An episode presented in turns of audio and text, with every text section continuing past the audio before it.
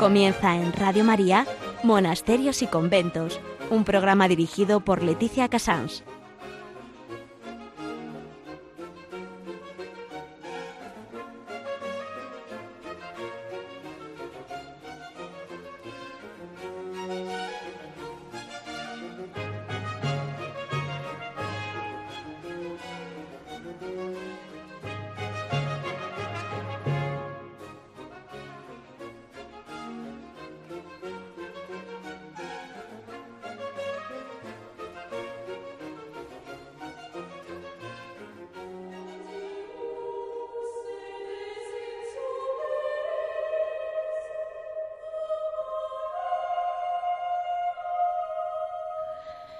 Muy buenos días, son las 11, las 10 en Canarias, estamos en Radio María y empezamos monasterios y conventos.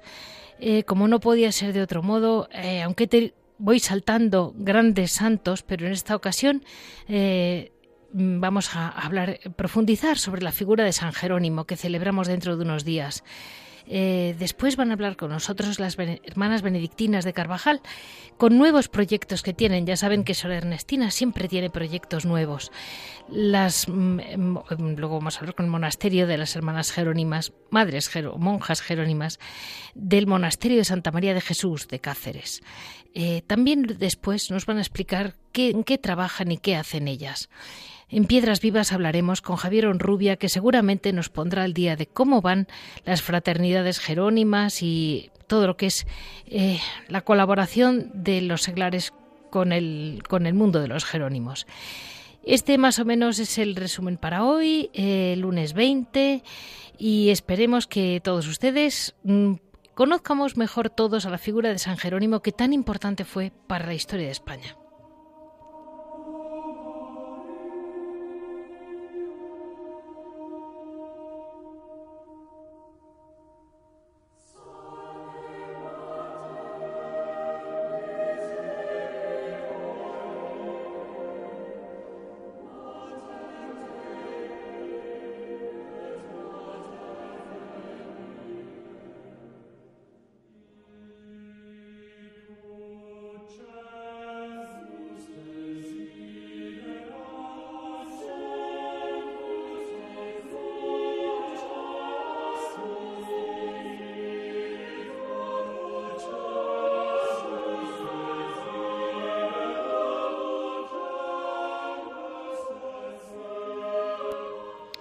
San Jerónimo, que celebramos su fiesta el día 30 de septiembre, es uno de los cuatro doctores de la Iglesia latina, vamos a decir de los padres de la Iglesia, padre de las ciencias bíblicas y traductor de la Biblia al latín.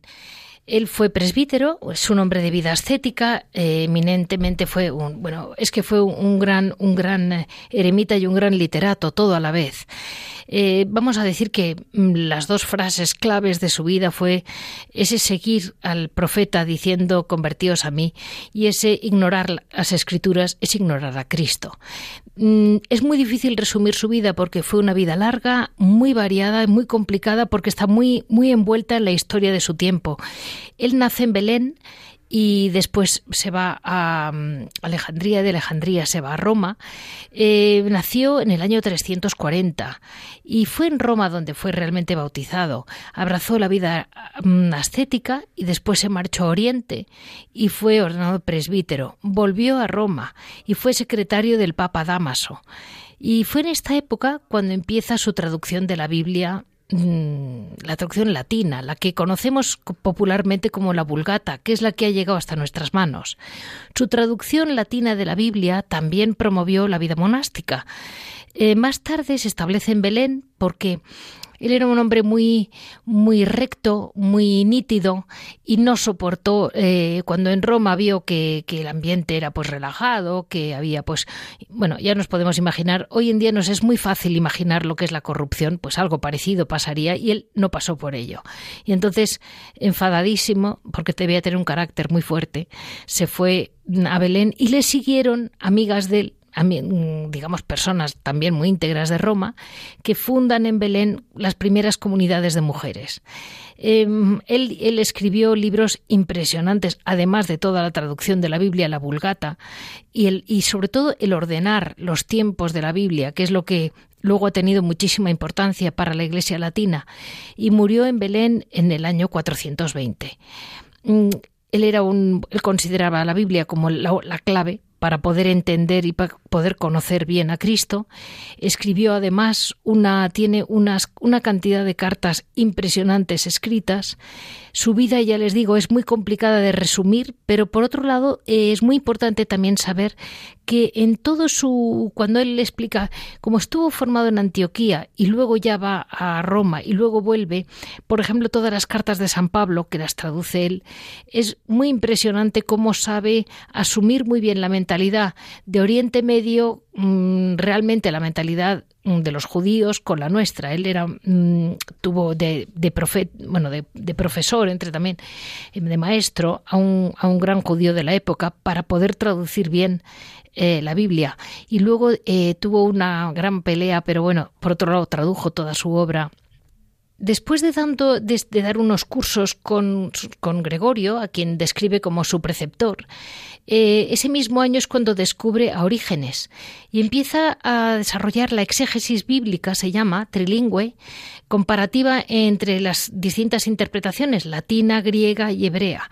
Y digamos que él siempre consideró que, Orígenes había sido para él un gran maestro, sobre todo en el estilo, en la manera de escribir y luego la realidad es que al final acabó discutiendo con él por motivos mm, de, herejías y por motivos de doctrina, porque él tenía muy clara cuál era la verdadera doctrina y no permitía, o sea, por ahí nunca pasó, nunca permitió que, nadie con buen estilo, con muy bonita fama y todo lo que haga falta, eh, pasara por alto mm, eh, la, realidad de la, de la verdadera doctrina. Le preocupaba muchísimo eh, la confusión, le preocupaba muchísimo los falsos profetas y esa fue una de sus grandes luchas mm, por las que realmente acabó viviendo muchísimos años en una cueva de Belén. Le verán ustedes siempre representado pues como con un león o solo en una cueva y eso es el motivo porque pasó realmente casi mm, treinta y pico años de su vida allí mientras tenía comunidades de mujeres, tres, sobre todo Santa mm, Fabiola, Santa Paula, Santa Eustaquio, que fueron las primeras mujeres que fueron con él. Eh, él mismo vivió la hecatombe de Roma, él mismo vio cómo le venían gente de, mm, que habían sido ricos en Roma y cómo llegan con las manos vacías ante la invasión de Roma y cómo acaban acudiendo a él como si fuera un rico que vivía solo en una gruta. Es una vida realmente fascinante y ha tenido muchísima influencia porque la Orden Jerónima tuvo muchísima influencia en la historia de España. Yo les recomiendo mucho que mm, lean algún texto de San Jerónimo.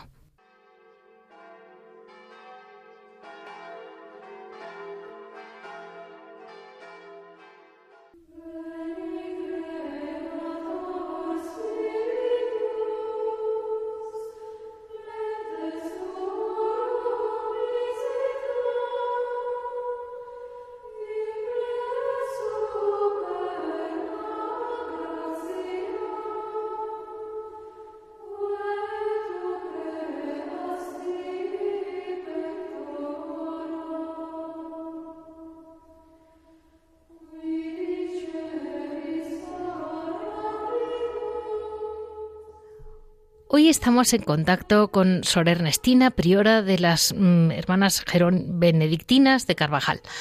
Eh, ya saben ustedes que alguna vez, de vez en cuando, hablo con ellas porque tienen realmente mm, una fuente de ideas imparable. Muy buenos días, Sor Ernestina. Pues buenos días. Muchas gracias por estar otra vez aquí con nosotros. Y ah, usted tiene esta vez dos proyectos que darme, uno mm, breve y uno más importante. Dígame, eh, va a haber un encuentro de jóvenes entre del 8 al 12 de octubre de este año. Eh, sí, eh, hemos, estamos estableciendo una convivencia ¿Vale? para jóvenes que quieran un poco profundizar o arraigarse más en Jesucristo, profundizar en su fe. No es un encuentro para personas, como diríamos, de un primer anuncio, no. Es un poco para un fortalecimiento en la fe con las cosas sencillas que a toda persona de fe le van a ayudar. La palabra de Dios, la oración litúrgica, eh, la convivencia con una comunidad de vida contemplativa, una comunidad monástica, quiere decir que va a ser un enriquecimiento independiente del destino que luego la persona siga o el camino que la persona siga en su vida. Y mm, madre, ¿es para gente joven o en general es mm, realmente para quien quiera hacer un parón a lo mejor y pensar? No, es para gente joven, porque ya digo, es como afianzarles a los jóvenes. Ahora está habiendo muchas conversiones, muchos cambios, muchas vueltas a la fe, porque vemos que hay una inquietud grande de, del Señor, ¿no?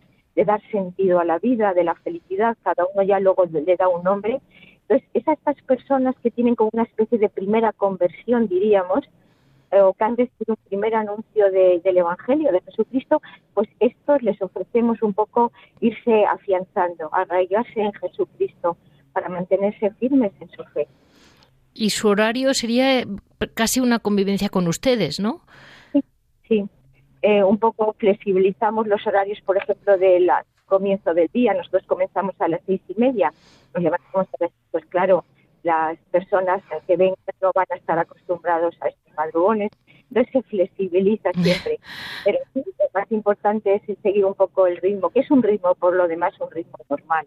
No tiene ser extraño, ni de exigente, ni de estresante. Y, y, además van a tener, empiezan ustedes en paralelo o más o menos, mm, una escuela de experiencia religiosa Eder Subiaco. Cuéntenos, madre. Y bueno, este es un, es un proyecto que a la comunidad nos hace mucha ilusión, porque tuvimos colegio sí. eh, de cerrarlo por diferentes circunstancias. Sí. Y entonces hemos encontrado como una forma más actual vale. de en la formación y además dedicadas más a la formación nuestra, lo que podemos hacer. Entonces es una escuela de experiencia. Nos dimos cuenta que hay mucha en Internet, pues, mucha cosa de teoría y nosotros no queremos que sea como lo que es el monje. El monje no es un hombre de, las homilías, ni de, es un predicador, es un hombre de experiencia de Dios. Y esto es lo que queremos transmitir en esta escuela. Uy, madre, ¿y eso cómo se puede transmitir? Es difícil, ¿eh? talleres que, son experienciales, en los cuales a través de unas pequeñas indicaciones o eh, pues eh, presentamos un, unos ejercicios, unas formas de, reflexionar uno mismo para hacer vida lo que acaban de leer. Vale, o sea, vale, vale, pues ya mm, lo, encuentro complicadísimo conseguir transmitir eh, la experiencia. Así que es muy novedoso, ¿eh? Sí, es novedoso. Estamos cada vez intentando mejorarlo más, y, pero las personas quedan contentas, porque ya digo, es una, eh, es un intentar ver que que algo, que algo que se les da como desde fuera, pero rápidamente pasa a ser experiencia interna de la persona. Esto es un poco lo, que nuestros padres del desierto decían, ¿no? Ellos decían, la lección divina, la gente se pone a leer, pero decían, eso no es la lección divina. No. La cuando una lectura ha producido una transformación en la persona. Por eso estas cosas que decimos nosotros, vamos a hacer la lección divina y si no ha habido una transformación, no ha habido lesio. Pues nosotros igual en la escuela lo que proponemos como objetivo es que haya una verdadera transformación de la persona. Pues fíjese, madre, que estamos en este programa un poco centrados en San Jerónimo y es, es eso, es la base de San Jerónimo. Sí. muy cercano a San Benito. Claro, claro, San, San Benito no se quedaba mal, ¿eh? No se preocupe que aquí ha entrado usted porque, porque podía entrar. es una orden también monástica, ¿no? Diferente a la nuestra, medicina, pero es una orden monástica. Y sobre todo su vida, ¿no? Su propia vida fue lo que usted dice, una propia experiencia, que es lo que usted realmente puede representar para la gente también. Usted se puede permitir el lujo de hablar porque como lo vive. Es lo que pretendemos. Luego, como todo, además las experiencias de Dios, eh, tenemos que contar siempre con que es experiencia de Dios, o sea, que parte de él la, propuesta, diríamos, la penetración en la persona. Sí. En nosotros estaría el preparar el terreno. Y es lo que procuramos nosotros, ¿no? Preparar a la persona para que pueda haber un verdadero encuentro con Dios que le ilumine, que le clarifique y que sobre todo que le movilice. Claro, claro. De eso se trata. Pues muchísimas gracias, madre. Sigan ustedes con esta actividad.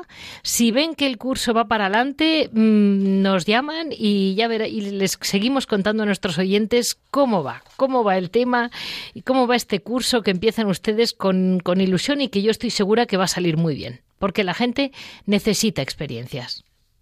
Sí, ¿verdad? Claro. Pues bueno, si podemos contribuir a ello, la comunidad, pues estupendo. Yo no sé si le parece que dijera la, la página web o algo. Pues sí, sí, dígalo usted, dígalo usted, madre. Pues mire, en la página web es monjas y vocación. Punto es. Y con eso ya Repítalo, madre. Monjas y vocación. monjas y vocaciones. Y vocación. Monjas y vocación. Sí. Punto es. Y ahí ya pueden encontrar información. Perfecto. Pues al final del programa se lo volveré a decir a la gente. Muy bien. Muchísimas gracias, Sor Ernestina, y gracias por una vez más informarnos siempre de lo, lo que van ingeniando en el monasterio, que me parece maravilloso. Gracias.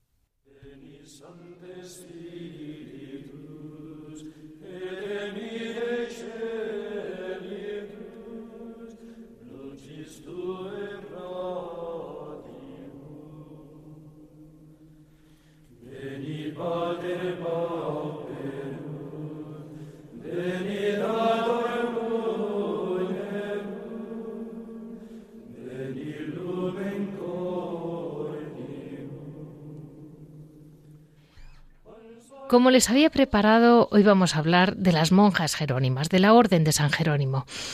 La Orden de San Jerónimo había recibido su aprobación de Gregorio XI en 1373, con, una, mm, con la bula especial Salvatoris Humani Generis, y al tiempo que surgía la Orden, un grupo de mujeres encabezadas por doña María García, se retiraban a unas casas de Toledo para consagrar sus vidas a Dios en oración y penitencia. Fray Pedro de Guadalajara, fundador de la orden, las atiende, las orienta y las va perfilando su modo de vida. Se funda entonces el monasterio de San Pablo, de las Beatas de San Jerónimo. La orden asume el monasterio en 1464 y en 1510 el capítulo general lo incorpora jurídicamente a la orden. Con el tiempo fueron surgiendo otros grupos de mujeres deseosas de incorporarse a la orden y ésta los fue aceptando en los posteriores capítulos generales. Llegaron a fundarse hasta 20 monasterios y sin embargo la desamortización de Bendizábal eh, asestó un duro golpe a las monjas jerónimas, que quedaron sin el apoyo de los jerónimos, que habían sido disueltos. Recordemos que en este programa ah, hablamos del parral, pero por hablar con los monjes directamente, pero recordemos la cantidad de jerónimos, edificios de jerónimos que hay en España que hoy en día están manos privadas por aquella famosa desamortización, como puede ser eh, Yuste, que ya no es de la orden, pero eh, fue de la orden, todo el monasterio de Guadalupe, que recordaremos que hablando con el prior actual, que es franciscano, nos contó toda la historia de la orden jerónima allí presente. En Valencia está San Jerónimo de Cotalba, aquí en, o sea, es decir, la, orden jerónima llegó a tener eh, la, pues los principales grandes monasterios de España. Era una orden que como cosa excepcional era solo española y bueno, pues fue muy apoyada por los austrias que entendieron muy bien el carisma jerónimo. Por ponerle un punto especial, eh, basándonos en lo que hemos oído de San, de San Jerónimo, era un poco más intelectual de lo normal. Para la época piensen que mm, la mayoría de las chicas que entraban a monjas pocas sabían leer y claro, para ser jerónima tenías que saber leer y saber latín eh, y saberlo asumir todo porque la base es todo la lectura y la lección divina eh, muy trabajada en todos los siglos. Nunca ha habido un momento en que no se le diera importancia, eh, basándose siempre en que el edificio, digamos, de la orden jerónima es la vida monástica, el silencio y la lección divina. Em, en ese momento, bueno, pues eh, seguimos la historia. Eh, a partir de ese momento, claro, las, las, monjas jerónimas quedan muy, al estar disueltos los hombres, se quedan muy descolgadas, vamos a llamarlo de un modo vulgar, ¿no? Y tampoco tenían una dependencia jurídica entre ellas, y entonces fueron quedarse así como cada uno un poco a su aire. Y fueron manteniéndose a duras penas hasta que llegó mm, la madre Cristina eh, de la Cruz eh, de 1902, que fue un poco en la que realmente dio un gran auge a que renaciera eh, la Orden Jerónima. Ella creó y dirigió la, Federación Jerónima de Santa Paula a raíz del Sponsa Christi de mm, Pío XII, un poco lo que ahora después se ha hecho a través de en muchas otras órdenes, por no decir ahora en todas, que tienen como federaciones y una madre federal con su especial carisma, pues llevó un poco un nuevo florecimiento de vocaciones y de fidelidad a la tradición jerónima. Las mm, jerónimas son monjas contemplativas que asumen en sus vidas el misterio salvador de Cristo. Se consagran totalmente a Él. Con su ausencia aparente en el mundo, testifican ante Él que Dios vive en su realidad invisible para llenar una existencia humana en la que se condensa el fin esencial de la creación, alabar, glorificar y dar gracias a Dios. La oración, ese trato íntimo y perseverante que tienen las almas con Dios, constituye la respiración de una monja jerónima, que busca en la soledad ese y, ora con Jesús esa intimidad de su claustro. Las monjas rezan el oficio divino completo, tienen sus horas mm, preceptivas eh, de oración personal y siguen el ejemplo de San Jerónimo y Santa Paula de Roma. Sus hijas, pues, aman la Sagrada Escritura, nos lo podemos imaginar cómo lo viven, em, y así el horario monástico, pues, eh, da, lugar a muchos ratos de lectura lenta, desinteresada, eh, muchos momentos en que realmente la lección divina es la protagonista y el silencio que viene después también. Las jerónimas cuidan mucho ese silencio y esas grandes virtudes monásticas que crean como un pequeño mm, desierto de cada, de cada celda, ¿verdad? Bienhechor y fecundo. Eh, al mismo tiempo, mm, por otro lado, tienen momentos de muy alegres. Es una orden muy que siempre, a pesar de, su silencio y de, su pues, de estar aisladas y vivir la mortificación, la paciencia, un poco esa compenetración de su vida con el propio Cristo, eh, está muy basada en una vida contemplativa absolutamente contemplativa, que siempre lleva a, a una, a una alegría que da el Señor a las almas que se dedican pues 24 horas a Él. Eh, hoy vamos a hablar, tenemos la suerte de poder hablar con la madre priora del monasterio mm, de, de Cáceres, que es uno de los monasterios que realmente mm, e-, era muy antiguo, era, era de la orden franciscana, y lo que hicieron fue comprar, eh, bueno, a través de, imagínense la de vueltas que habrá dado la vida, pero al final lo que sí volvieron las hermanas jerónimas fue, las monjas jerónimas, a la antigua enfermería de los, de los em, franciscanos, que está hoy en día pues en el centro, centro de Cáceres, lo tienen muy bien cuidado y realmente es allí donde tienen hoy en día ese hogar que fue Jerónimo, luego deja de serlo y luego ahora están en la enfermería. Y así eh, hoy podemos hablar con Sor Jacinta. Sor Jacinta, priora de las, de las, de las Jerónimas de Cáceres, eh, realmente es una vida interesantísima y a ver qué nos cuenta. Muy buenos días, Sor Jacinta. Buenos días. Mire, madre, estamos aquí pues para conocer mejor a San Jerónimo y especialmente a la Orden Jerónima. Ha tenido mucho peso en la historia de, España, madre, y realmente es poco conocido para lo que, para lo mucho que han hecho por España. Y, mm, y, por supuesto para la Iglesia. Me comentaba mm, que San Jerónimo les enseña a ustedes una espiritualidad profunda, un evangelio masticado, decía. ¿Y cómo llegar a profundizar en los salmos, Sor Jacinta? Pues profundizar los salmos es como grabar en el corazón como un sello, penetrar del sufrimiento y alegría de los hombres, al mismo tiempo alabar, bendecir y dar gracias al Señor, unidos el coro de los ángeles y los santos. Cada salmo que cantamos hay que meditar, rumiar y llevar nuestra vida cotidiana. Madre, entonces cada vez que ustedes están cantando salmos, realmente se sienten con el coro de los ángeles y los santos, como ha dicho. Sí, estamos unidos con, el coro de los ángeles y los santos. Así nosotros penetramos en el corazón. Bueno, o sea que no caben ustedes casi. y me comentaba que, que tan importantes son los textos de la Biblia como el silencio indispensable, que eso me, acordaba yo mucho de Benedicto XVI, como lo decía. Tan importante es el silencio como lo que se dice. ¿Y qué significa para ustedes el silencio, Sor Jacinta? El silencio es para nosotros algo más importante. Jesús habla en el silencio, escuchar y meditar la palabra de Dios. En el ruido no podemos escuchar a Dios, necesita silencio. Jesús, después de estar en la multitud de gente, buscaba también el silencio y recogimiento para estar con su Padre, para dialogar. Me decía usted, madre, que mm, ustedes tienen dentro de su trabajo, una parte del trabajo lo hacen también solas, ¿no? En silencio. Sí, nosotros eh, guardamos silencio generalmente 24 horas. Podemos hablar el tiempo marcado. Después de almorzar podemos hablar y recrear media hora. Luego por la tarde una hora podemos recrear y expansionar. En este momento aprovechamos para hacer algo útiles, por ejemplo, eh, costuras, etcétera. Y mm, madre, usted hizo el noviciado en Sevilla porque vino a España hace muchos años. Eh, Sor Jacinta, para que todos ustedes lo sepan, es nacida en la India, en el sur de la India, y realmente mm, vino muy jovencita, porque yo la recuerdo muy jovencita, en las primeras fotos está usted, en el monasterio de Santa Paula, y recuerda usted como un mensaje, como un consejo de la Madre Cristina, ese vivir unidos en el amor que es tan fácil de decir y tan difícil de vivir, madre.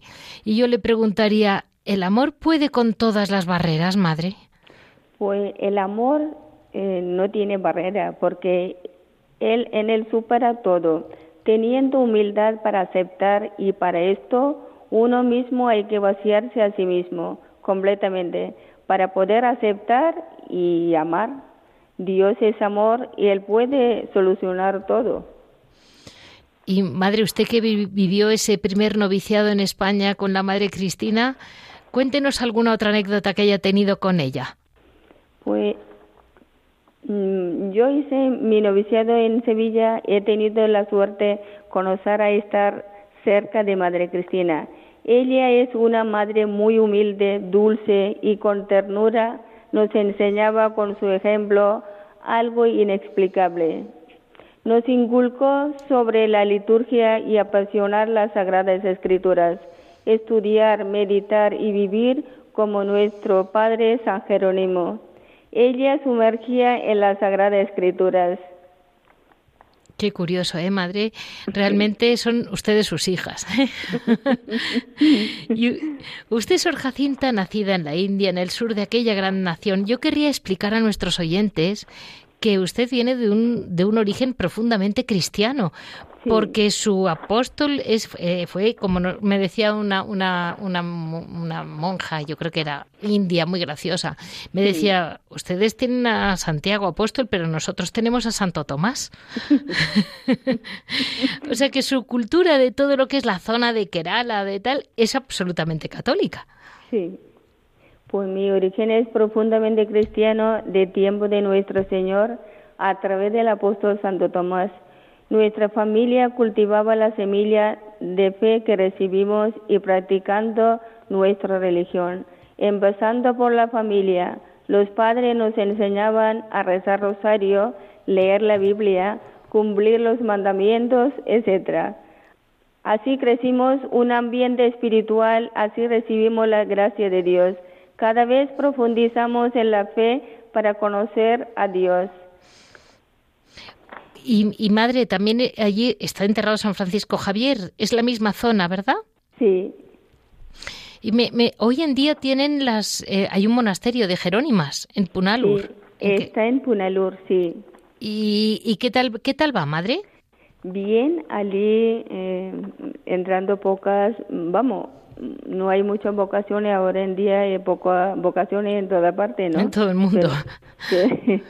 Pero, bien, va llevando bien las hermanas muy unidas y muy bien lleva.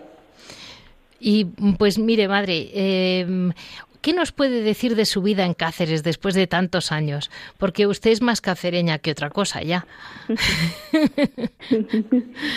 Yo en Cáceres mm, estoy muy contenta cada vez, más contenta. Además, las personas que nos rodean nos quieren mucho y, y estoy muy contenta en Cáceres estar aquí porque de alguna manera, madre, aunque parece que no se enteran de nada, pero ustedes viven mucho luego el lugar donde está su monasterio. Sí, sí, sí. Además, un sitio, mm, el casco antiguo, un sitio precioso. Es precioso. Es precioso y con mucho silencio. Nosotros está apartado de esta zona, pues eh, muy bien. O sea, que tienen el, silencio que usted quiere, lo tienen aunque estén en el centro. Sí, sí. Pues mire, madre, eh, vamos a, digamos, despedirnos de esa, de esa, esa parte básica de la historia y de lo que es la, la, la, base de la vida de una jerónima. Y dentro de un momento vamos a hablar de lo que, lo que hoy en día trabajan en el monasterio.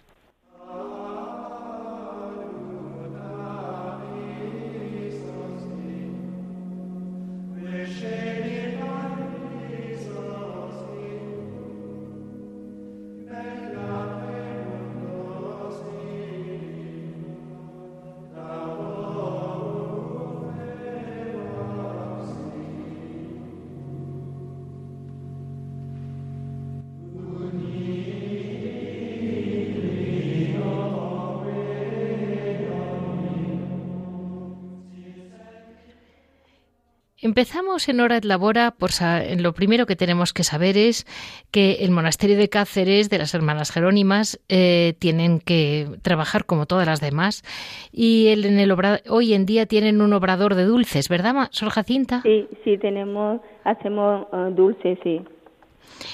¿Y qué dulces, qué dulces son los que más venden, madre? Los más pues, conocidos. Pues, hacemos muchas variedades. El típico de Extremadura es eh, peronilla pero hacemos muchas variedades, tocinillo, del cielo, trufa, eh, yema, em, eh, peronilla, torta de, torta de hojaldre, mm, torta de almendra, tarta de almendra, eh, milanesa, nevadito, pasta de almendra, galleta. Que tienen un enorme, vamos. tienen de todo. Sí. ¿Y, y, dónde lo venden, madre? Nosotros vendemos en el torno. En el torno directamente, ¿no? Sí, sí. Viene la gente para comprar, sí. Perfecto. Y, y en Navidad tendrán, supongo, un tema sí, especial. también hacemos polvorones. Realmente. Eh, con el con el ya con, con el mm, obrador ya están a tope ya no les da tiempo para nada más sí no tenemos bastante tiempo O sea que ese es el trabajo básico que hacen. Sí. Miren, mm, yo quería decirles también a nuestros oyentes que hoy, en honor a la madre Sor Jacinta, cuando llegó a España, se llamaba Jacinta, bautizada mm, por la niña de Fátima, Sor Jacinta de Fátima y realmente fueron aquí en el monasterio, ¿no? En Santa Paula, donde le dijeron quédate con ese nombre que es precioso, que no había tantas Jacintas, por Sor Jacinta de Fátima, o sea, por, por, la, por la santa actual, ¿no? Sí. Y bueno, pues en su honor le ponemos eh, la música a Nuestra Señora de Fátima y ahí nos quedamos con la ilusión de saber que en Cáceres está el monasterio abierto para todo el mundo que quiera comprar dulces, lo saben que están allí y sobre todo manteniendo el preciosísimo eh, carisma de la, de la Orden Jerónima que para España ha sido tan importante porque ha marcado tanto el estilo de toda el digamos el concepto de lo que es un monasterio eh, aunque aunque parece que no nos damos cuenta pero sí que es verdad que el concepto que tiene el español de un monasterio es realmente de la Orden Jerónima, porque eh, está acostumbrado a, unos monjes cultos, está acostumbrado a unos monjes que al mismo tiempo acogían por la gran hospedería de Guadalupe, por las grandes hospederías que siempre han tenido los Jerónimos en todas partes, y aunque no nos demos cuenta, estamos muy acostumbrados a, un concepto que luego a monasterios de Europa nos parecen tristes o demasiado lujosos, y es que los monasterios jerónimos son ustedes muy austeras, ¿eh, madre? Son edificios muy antiguos, muy austeros, no nada grandiosos en general. E incluso el concepto del arte se mezcla de pan de oro con cal, que es muy español, y lo marca mucho la Orden Jerónima. Es realmente el que lo define en el siglo XVI, ¿no? Pues muchísimas gracias, Madre, por estar con nosotros y sigan ustedes con mucho ánimo, que ya sabe que tiene una comunidad realmente estupenda. Pues muchísimas gracias. Hemos tenido mm, la oportunidad de hablar con mm, Sor Jacinta de Fátima, madre priora del monasterio de las Jerónimas de, mm, de Santa María de Jesús de Cáceres.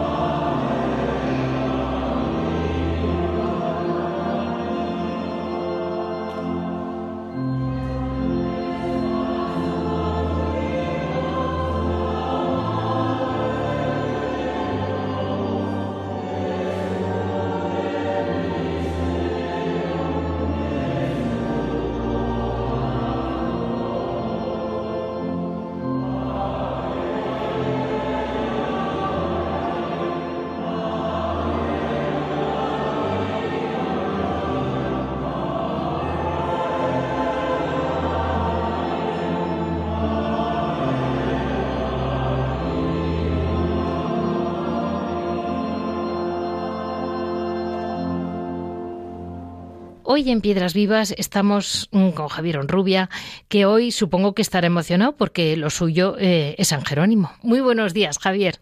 Buenos días, Leticia.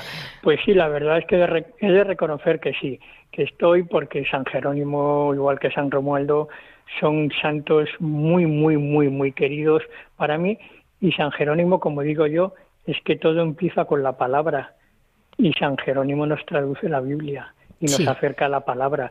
Entonces, si este señor, que parece ser que era de un carácter un poquito difícil, precisamente no muy diplomático, porque se enfrenta a todo el mundo, a todos los santos de su época.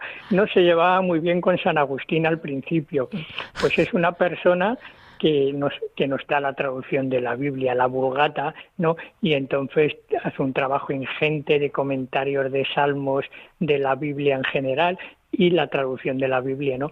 Entonces, pues bueno, hay que, hay que hacerlo. Entonces, todos los santos son importantes y por eso son santos, ¿no? Pero este, que es tan lejano del siglo IV, pues resulta que nos traduce la Biblia.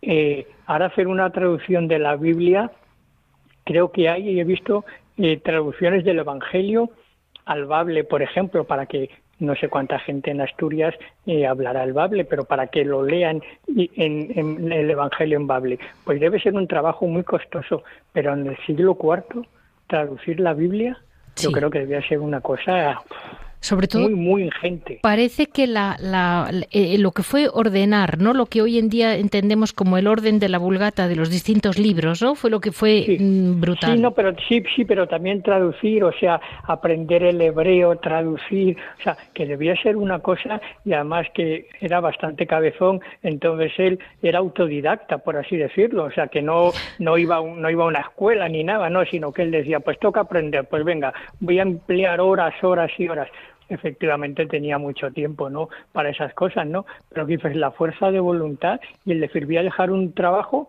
porque yo quiero su Santa Paula y sus mujeres aquellas de las que se rodeaba y que eran sus discípulas que en muchos casos, como Santa Paula, le superaron. O sea, Santa Paula aprendió también hebreo y, recitaba los 150 salmos del, del Salterio lo recitaba en hebreo, o sea que eran, unas mujeres inteligentísimas y que él, que empezó por la insistencia de las mujeres, empezó a enseñarles Biblia, pues en muchos casos le superaron a él, ¿no? Entonces, claro, esa conjunción del genio mm, tan característico de San Jerónimo y estas mujeres un poco pesadas diciéndole, eh, nos tiene que enseñar, nos tiene que traducir esto, y yo quiero que nos aclare este pasaje de la Biblia y por qué el profeta eh, Jeremías decía esto, ¿no? Entonces, claro, dieron un fruto que yo supongo que no se imaginaban lo que nos dejaban a los que veníamos después, ¿no? Pero vamos, hay que estar muy agradecidos. Entonces, cuando, cuando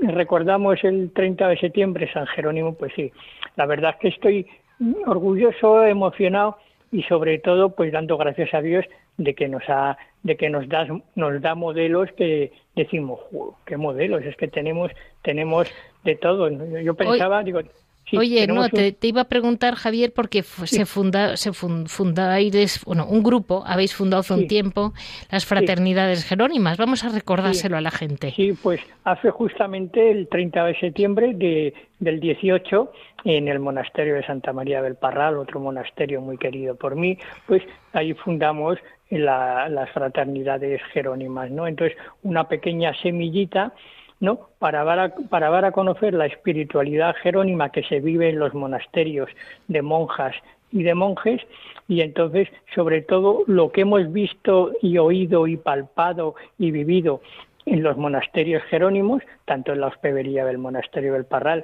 como en las celebraciones o en las reuniones con las monjas jerónimas, pues queríamos incorporarlo a nuestra vida diaria, ¿no? Sobre todo una lectura, una lectio de la Biblia diaria, la oración, y entonces, pues bueno, pues esas fraternidades lo que queremos es un poco que lo que nosotros hemos podido disfrutar en los monasterios jerónimos, pues que haya más gente que pueda disfrutar y compartir esta experiencia, ¿no? Entonces, pues bueno, hemos no hemos suspendido la actividad a pesar del confinamiento y de la pandemia, pero bueno, por ejemplo, teníamos un plan que era organizar reuniones en torno a los monasterios jerónimos de, de monjas, sí. los 15 que hay, y el monasterio de monjes en el Parral, ¿no? Y bueno, pues hemos podido hacer solamente, hemos podido hacer dos monasterios, porque eh, el, Granada y Córdoba, porque el resto, pues bueno, hubo que suspenderlo, ¿no? Entonces ahora a partir de este 30 de septiembre, pues tenemos precisamente pendiente ir a Cáceres, a, Toledo, a Sevilla, o sea, al resto de monasterios que no visitamos, ¿no? De, que fueron el de Granada y el de Córdoba, y entonces, pues bueno, tenemos también preparado una, una participación muy activa en, en la parroquia de, de los Jerónimos de, de, Madrid. O sea que retomamos un poco el pulso y ya puedo anunciar que vamos a, a publicar una antología de, de, las cartas y de las homilías de, de San Jerónimo, pero el problema es que, por ejemplo, la BAC editó las obras completas de San Jerónimo, estamos muy agradecidos, fue una edición impulsada por la Orden de San Jerónimo, pero es una edición bilingüe. Entonces solamente ver cada tomo te asusta, porque claro, está en latín y en castellano. Entonces dice, bueno, pues vamos a sacar lo que es simplemente de las cartas de las cartas y de las homilías, pues vamos a hacer una, una selección solamente en castellano, ¿no? Porque está muy bien para estudiosos que se eviten en latín y castellano, pero claro, cuando dices, si es que el libro en castellano es la mitad.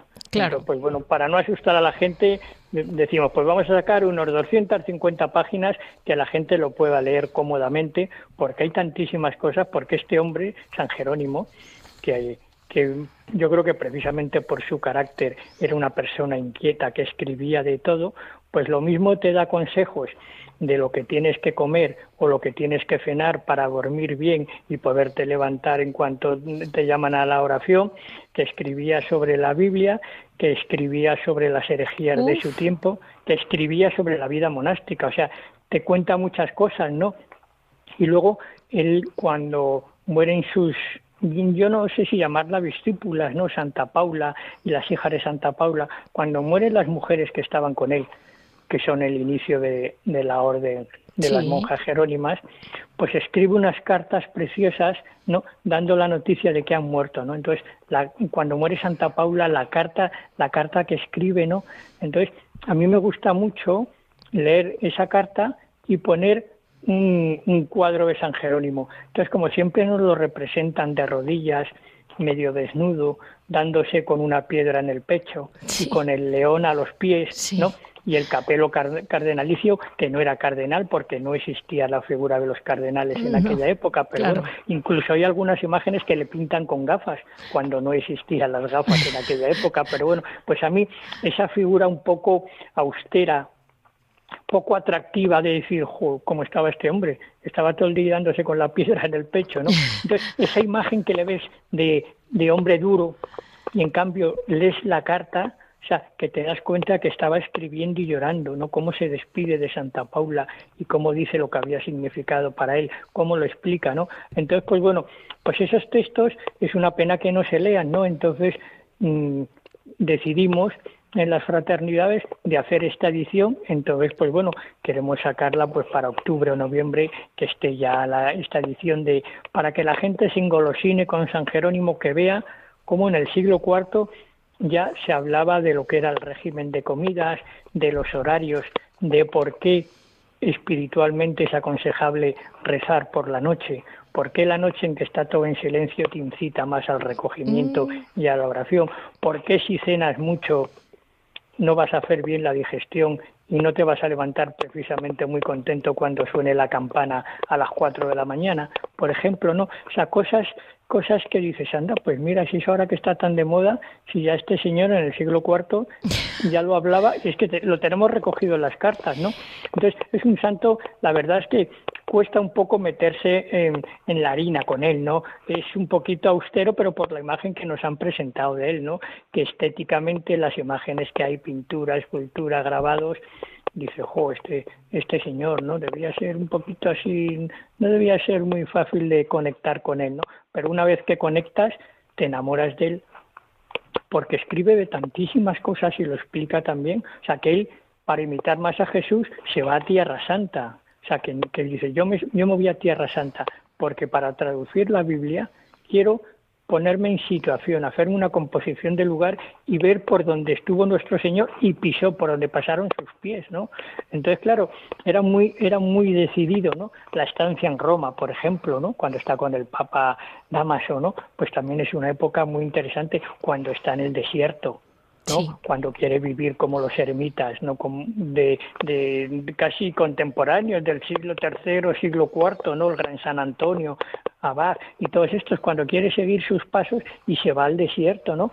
Y entonces él reconoce que no puede con esa vida, que le está costando muchísimo, el no físicamente no o sea el decir bueno pues que comer hierbas todos los días y como mucho el, el festín de, del domingo que es que las hierbas están cocidas, entonces piensas, anda, entonces el domingo comía hierbas cocidas, durante la semana eran sin cocer. Entonces, claro, estar ahí, en estar ahí viviendo en una cueva, ¿no? Y sobre todo reconoce que echa, que echa de menos sus libros también y sus cosas, ¿no? Oye, Javier, es un personaje muy humano, sí. Una pregunta, porque él está enterrado hoy en día en la, en la Basílica de Santa María la Mayor de Roma, pero sin embargo había muerto en Belén.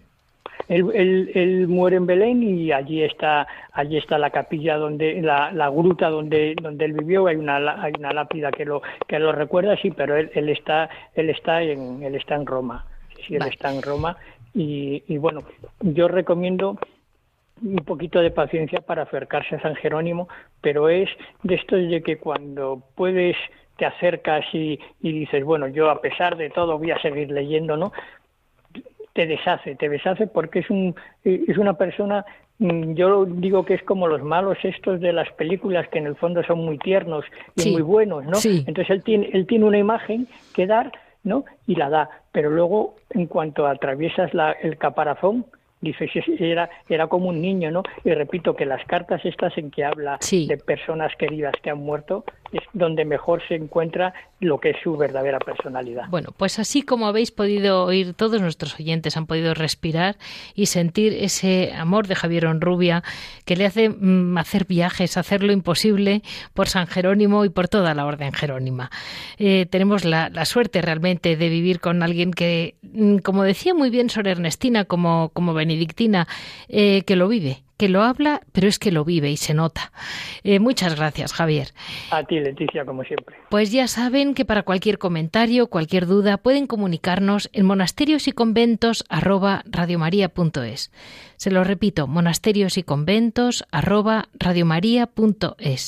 Si desean escuchar los programas en la página www.radiomaria.es, tienen disponibles los podcasts de todos los programas.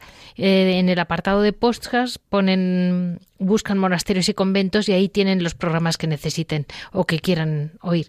Muchísimas gracias a todos nuestros oyentes por estar ahí y porque siempre son ustedes los que nos, nos dan el, el, alimento para el siguiente programa y el siguiente programa que parece que nuestros monjes y monjas de clausura no se acaban nunca. Muchas gracias a todos ustedes y a Nuestra Señora también.